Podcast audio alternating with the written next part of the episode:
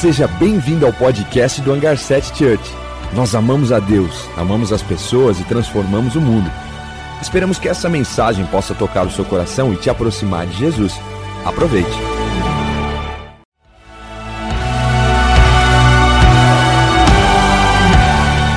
Seja bem-vindo ao podcast do Hangar 7 Church.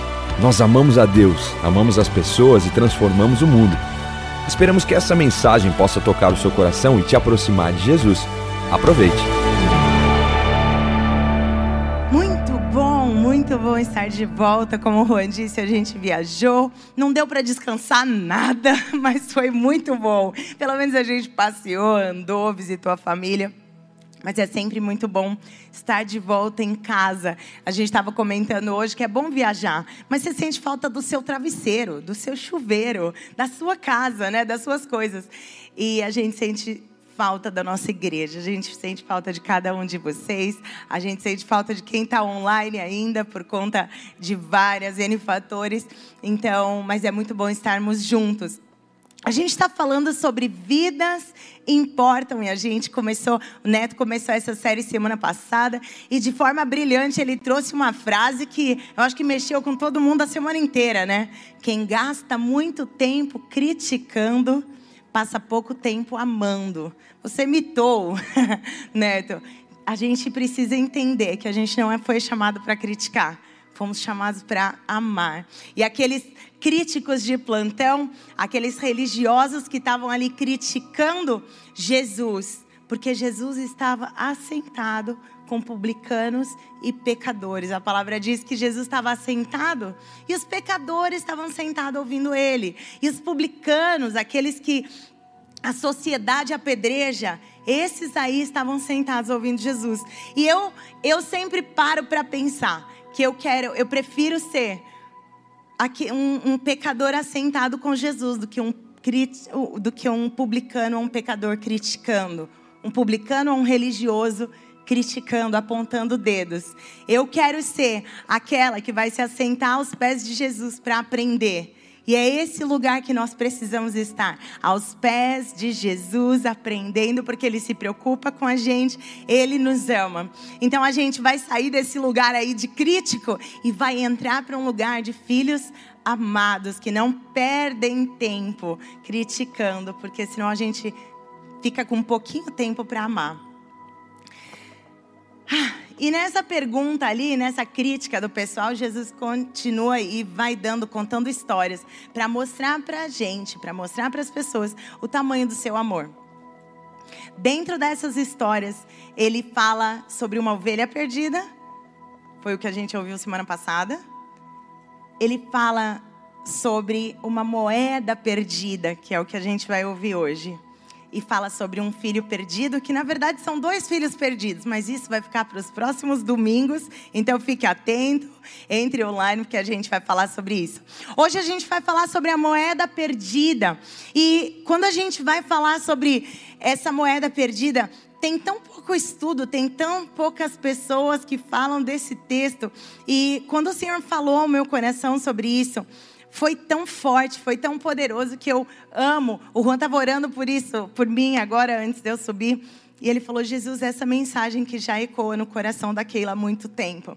E eu quero que isso transborde para você como cura, como milagres, como o valor que Deus tem na sua vida. Porque foi isso que o Senhor falou comigo. E, e eu oro para que isso seja impacto e transformação para a sua vida. A gente vai ler em Lucas 15, então, como o Neto falou, todas essas três histórias estão dentro do texto de Lucas 15, mas a gente vai ler do versículo 8 até o 10. Vamos lá. Ou qual é a mulher que possuindo dez dracmas e perdendo uma delas, não acende uma candeia, varre a casa e procura atentamente até encontrá-la. E quando a encontra, reúne suas amigas e vizinhas e diz: Alegrem-se comigo, pois eu encontrei a minha moeda perdida. Eu digo que, da mesma forma, há alegria na presença dos anjos de Deus por um pecador que se arrepende. Essa mulher, ela tinha dez moedas, ela tinha, é, talvez fosse um dinheiro que ela juntou durante muito tempo. E ela conseguiu juntar essas 10 moedas. Cada moeda era como se fosse um dia de trabalho. Calcula aí seu dia de trabalho, quanto que vale? 100 reais, 80 reais, 200 reais, não sei quanto vale o seu dia de trabalho, mas ela tinha ali uma junção ali de 10 dias. Seria um terço de um salário. Talvez ela demorou muito tempo para juntar, talvez ela fosse uma pessoa muito simples. Ela não tinha muitas aquisições, mas ela juntou aquele dinheiro. Estudiosos falam que pode ser que aquilo era um dote. O que, que é um dote? Um homem que queria se casar com uma mulher, ele presenteava aquela família, aquela mulher com um dote. E alguns estudiosos falam que era um colar. E nesse colar existiam dez moedinhas penduradas.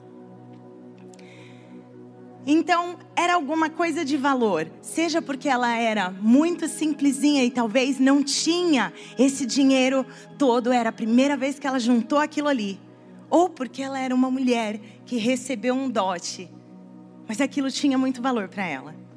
E ela não perdeu o todo, ela perdeu uma parte, 10%. A décima parte.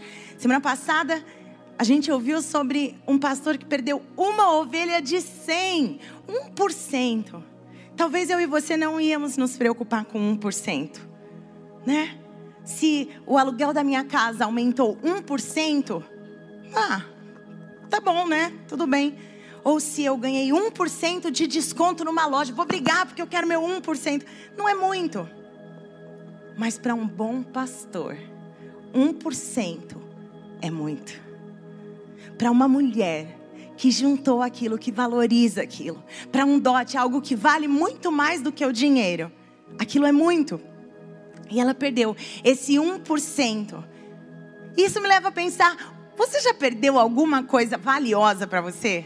Você já perdeu alguma coisa? Não estou falando de celular que a gente perde todo dia. Eu perco três vezes por dia, ele cai da minha mão duas vezes por dia. Eu não sei qual é o meu problema com o celular.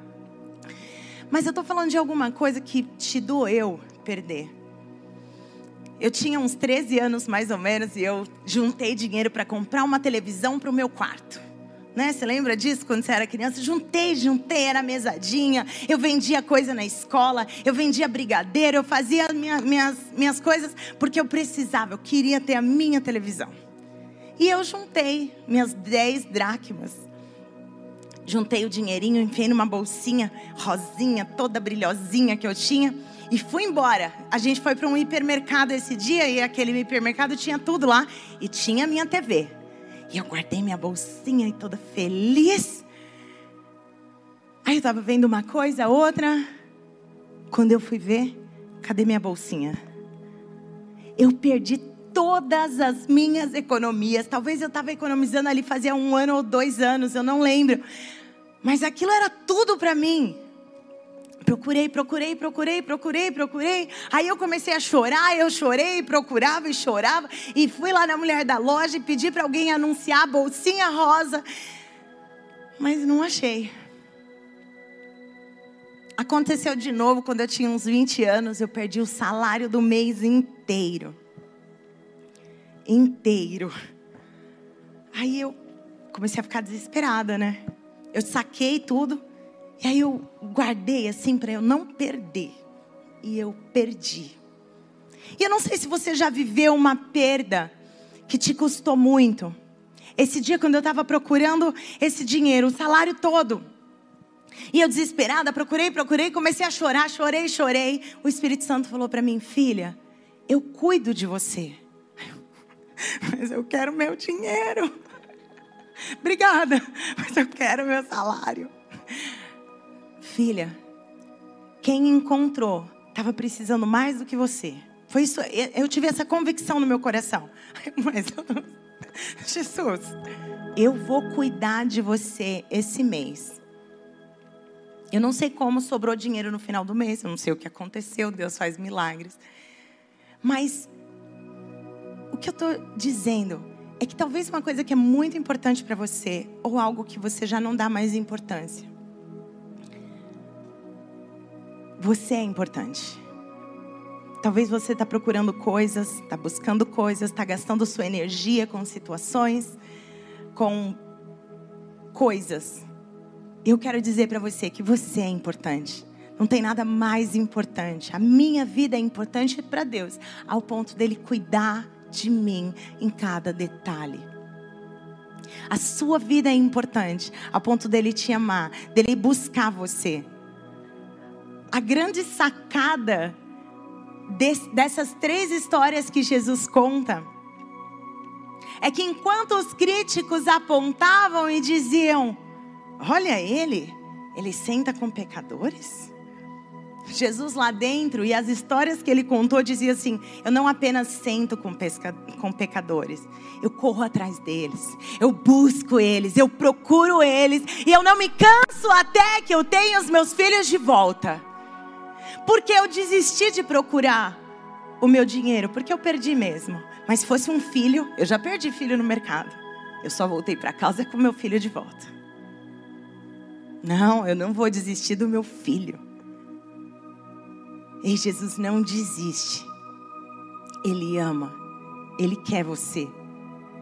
Então essa história começa falando de uma mulher que tinha ali algo valioso para ela. E ela perde uma décima parte. Ela perde uma parte. A gente pode pensar numa mulher como. Então ela está falando de algo dentro da casa dela, uma mulher cuidadosa, uma, talvez uma dona de casa. Ou talvez uma mulher, uma mãe de família, uma mulher que trabalha, uma executiva.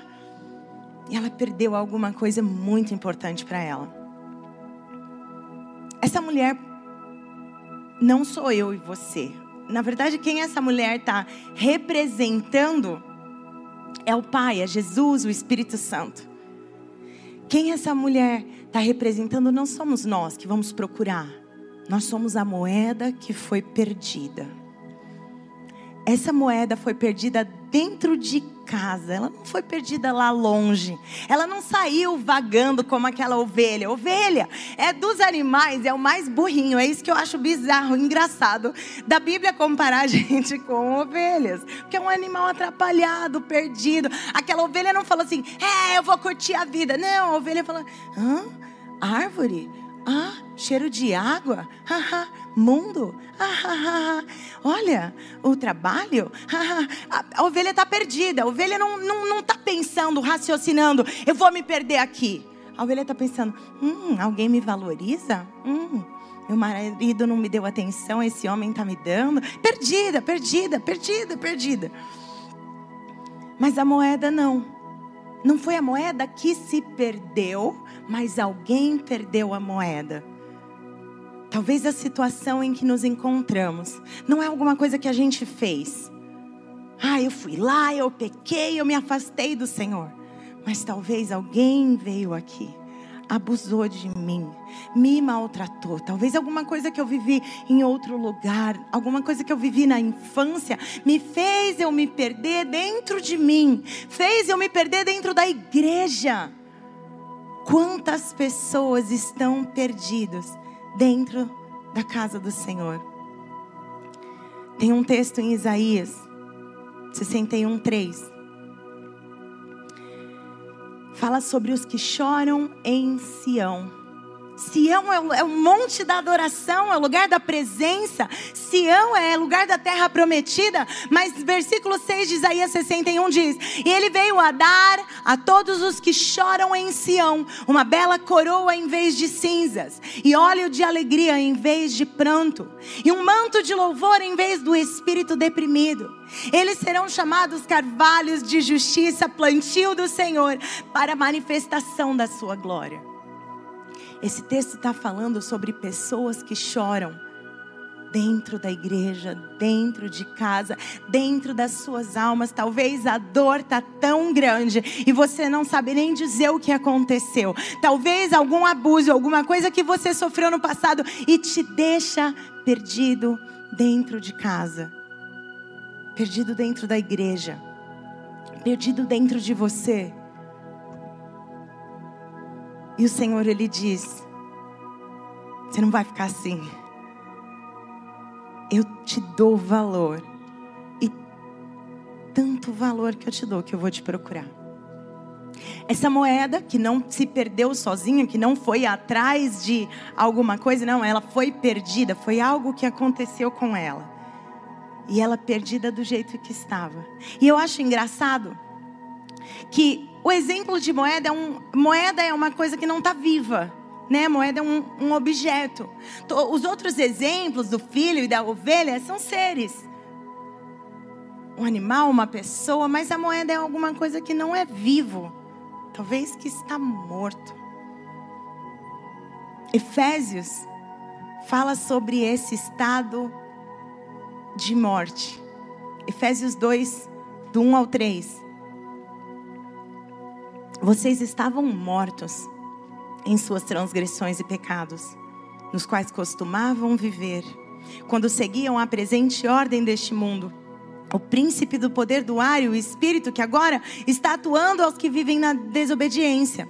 Anteriormente, todos nós também vivíamos entre eles, satisfazendo as vontades da nossa carne, seguindo os seus desejos e pensamentos, como os outros, éramos por natureza merecedores de ira. Ele está falando assim: ei, antes vocês estavam mortos. Eu e você, sem Jesus, estamos mortos. Talvez mortos porque a gente já não vê mais esperança. Talvez mortos porque já nos mataram, já mataram a gente com suas falas.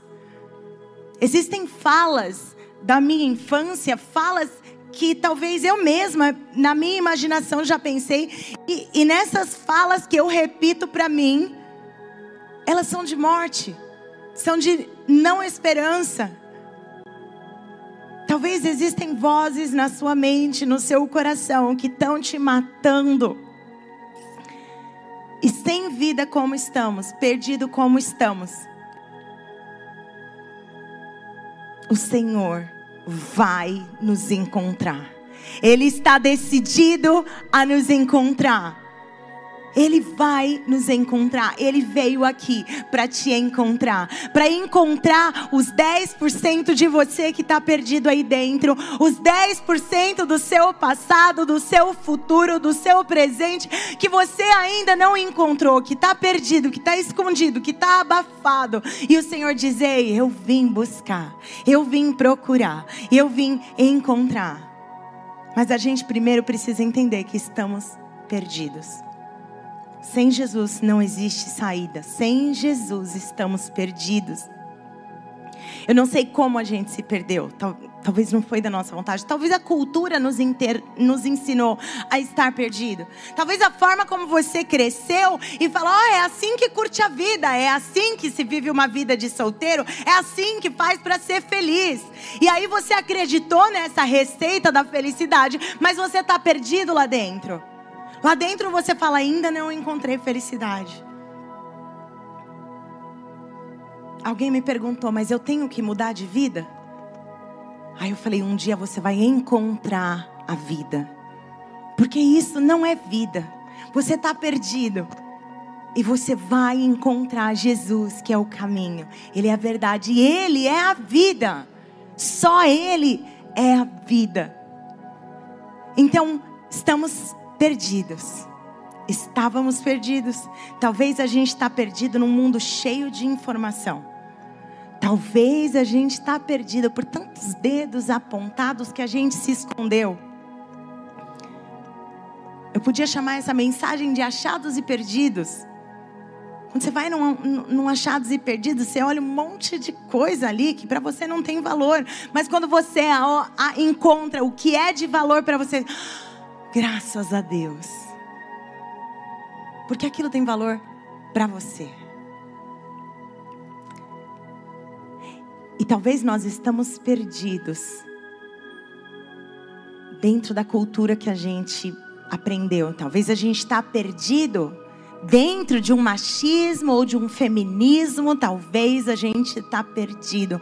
Dentro de ideologias, talvez a gente está perdido com excesso de informação. Talvez a gente está perdido sem saber o que é graça.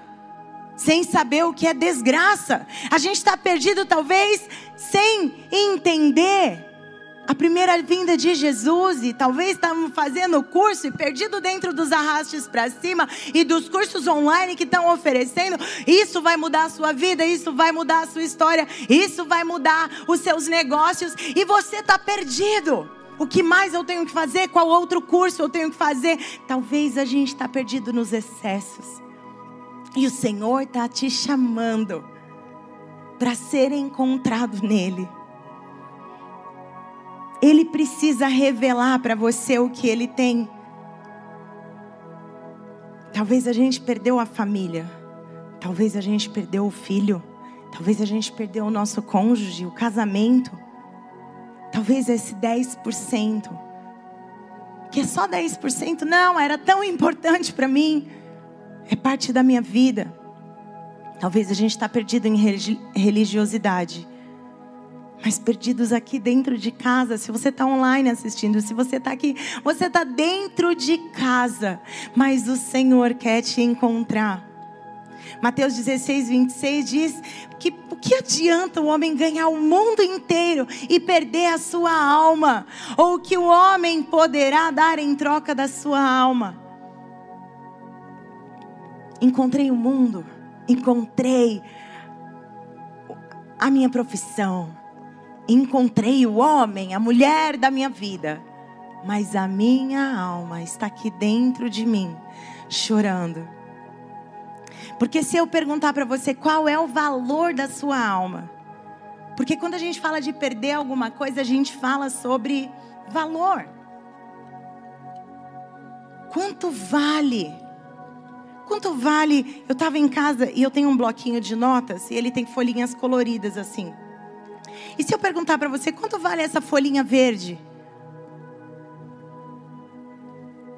Cinco reais? Um real? Um centavo? Não vale nada. Não vale nada. Você rasga e joga fora. Mas quanto vale essa folhinha verde? Mas é um papelzinho também. É tudo papel. Pode amassar? Ei, a gente conhece o valor dessa notinha aqui. Não é um papelzinho verde que eu rasgo e jogo fora. Mas quanto vale uma folhinha dessa com um telefone importante, com uma informação importante? Quanto vale uma, uma, um papelzinho desse com a receita do remédio do meu filho que está doente? Ei, Talvez o mundo, talvez as pessoas disseram para você que você não tem valor. Talvez você acreditou nisso. Talvez foi o inimigo que falou para você: "Ei, você tá melhor, tá todo mundo pisando em você. Ei, se mata. Ei, se joga. Ei, você não tem valor." E Jesus está aqui para dizer: 1%, você é meu 1% e eu te dou tanto valor que eu corro atrás de você. Você é meu 10%, que não é sobre uma moeda de prata que vale 200 reais, mas é sobre um valor eterno de um noivo que se entrega para uma noiva porque deseja estar com ela para sempre. Ei, você tem valor. Você tem valor. Você tem valor. Não sei a mentira que você acreditou. Mas eu quero que você ouça a verdade do céu.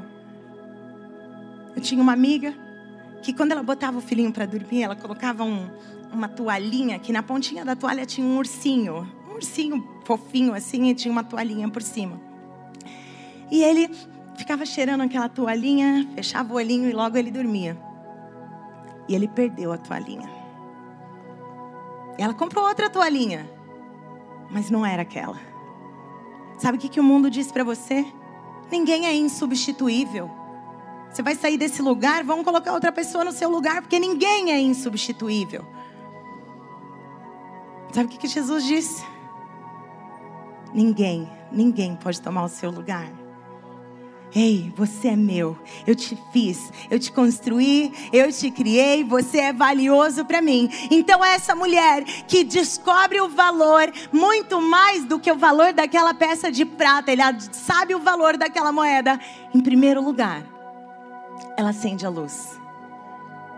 Nós precisamos viver a luz da palavra de Deus. A gente precisa viver à luz do Espírito Santo. Nós precisamos entender que o Espírito Santo vai acender uma luz dentro de nós. E quando ele acende essa luz, toda aquela escuridão agora está revelada. Muitas vezes, quando o Espírito Santo acende uma luz dentro de mim, eu vejo o que tem ali, eu falo, Jesus, me perdoa. Jesus olha para isso. E às vezes eu não quero que ele acenda aquela luz, porque vai revelar alguma coisa que eu não gosto, que eu tenho vergonha, que eu não quero. Não, Jesus, não mexe aqui. Isso é feio demais, eu tenho vergonha demais, eu isso dói demais. Mas o Senhor fala assim: eu preciso acender a luz, porque só com a luz acesa a gente consegue varrer para fora o que não presta. Aquela mulher, ela acende uma candeia, varre a casa e procura até encontrar. Você está perdido dentro de você com mentiras que você acredita com histórias, com filosofias, com situações, com mensagens que você recebe na sua mente, no seu coração, e o Senhor diz: Deixa eu varrer essa mentira para fora. Mentiram para você sobre você. Mentiram para você sobre a sua família, sobre o seu cônjuge.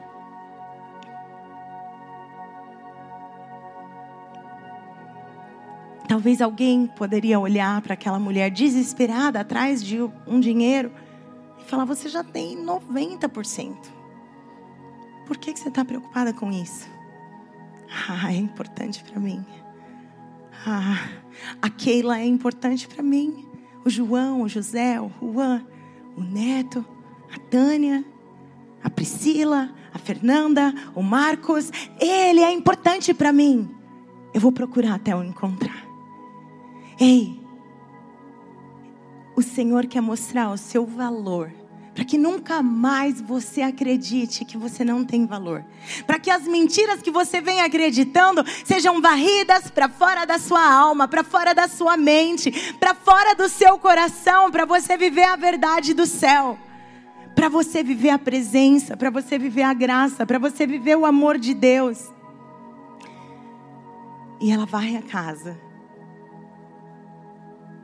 e procura até encontrar é até encontrar.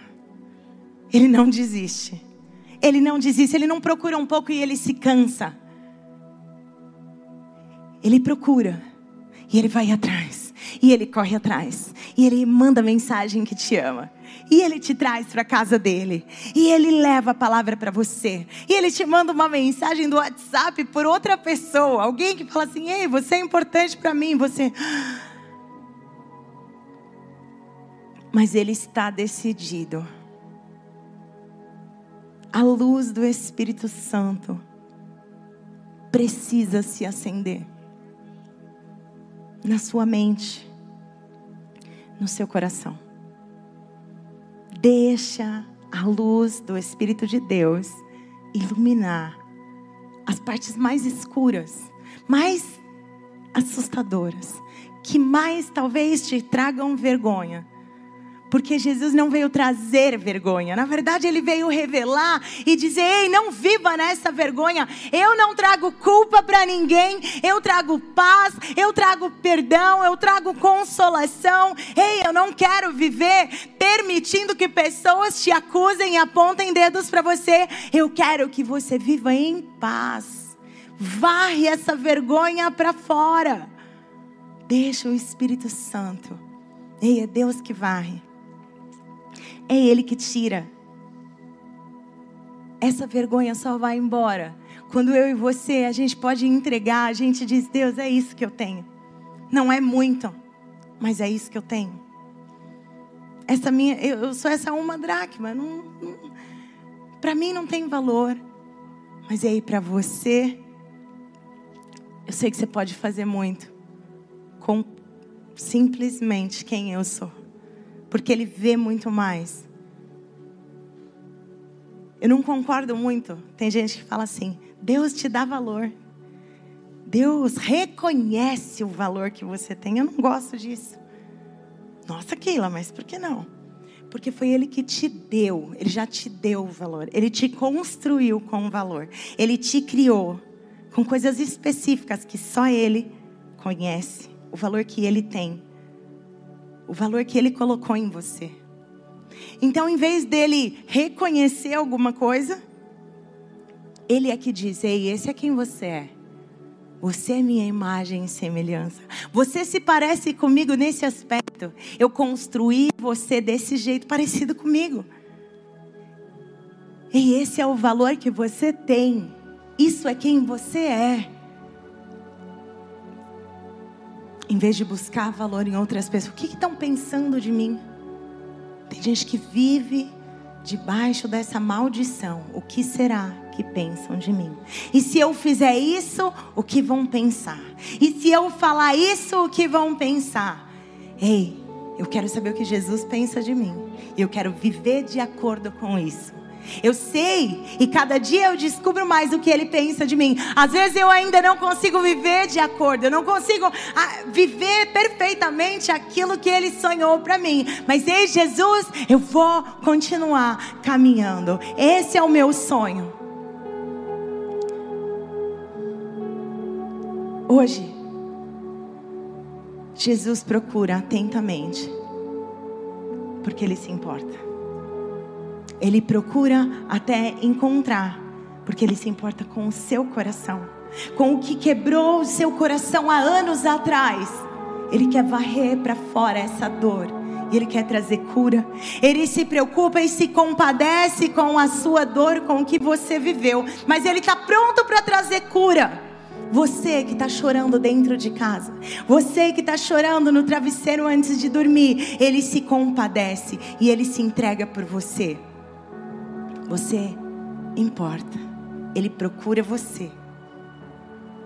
A luz do Senhor hoje não vai apenas revelar o, a dificuldade, mas vai revelar a verdade de quem você é. Vai revelar o que está oculto. Talvez vai incomodar, mas ei, Ele quer trazer cura e perdão para esse lugar de dor, esse lugar de acusação, esse lugar de vergonha. Ele quer dizer: ei, você vem para mim e eu te perdoo. E se eu te perdoei, quem será contra você? Ei, quem vai dizer alguma coisa contra os filhos do Senhor se eles já são justificados pelo Pai? Ei, nenhum inimigo tem esse direito. Quando o inimigo vier soprar qualquer coisa para você, você fala: Eu sou perdoado. Dos meus pecados ele não se lembra mais. Eu sou amado, eu sou filho. Vidas importam. E porque eu sei que vidas importam, eu preciso saber que as outras vidas importam. E porque eu sei que eu tenho valor para o Pai, eu posso reconhecer o valor nas outras pessoas. Eu posso ser aquele que enxerga com os olhos do Pai alguém que a sociedade maltrata, que a sociedade tem preconceito, e eu posso ver todo o valor que Deus Pai colocou naquela vida. E eu reconheço, e eu digo: ei, a sua vida importa para Deus. Ei, você é importante. Ei, você é lindo, você é linda, você é inteligente, você é capaz, você é bom. Eu posso reconhecer, porque vidas importam para Deus. Então, vidas importam para mim. Eu quero estar preocupada com o que o céu se preocupa. Sabe por quê? No final dessas três histórias, diz que existe festa e comemoração. Essa mulher, ela chama as amigas e quando ela encontra, ela reúne as amigas e vizinhas e diz: "Alegrem-se comigo". Existe alegria no céu por pessoas que se voltam ao Senhor.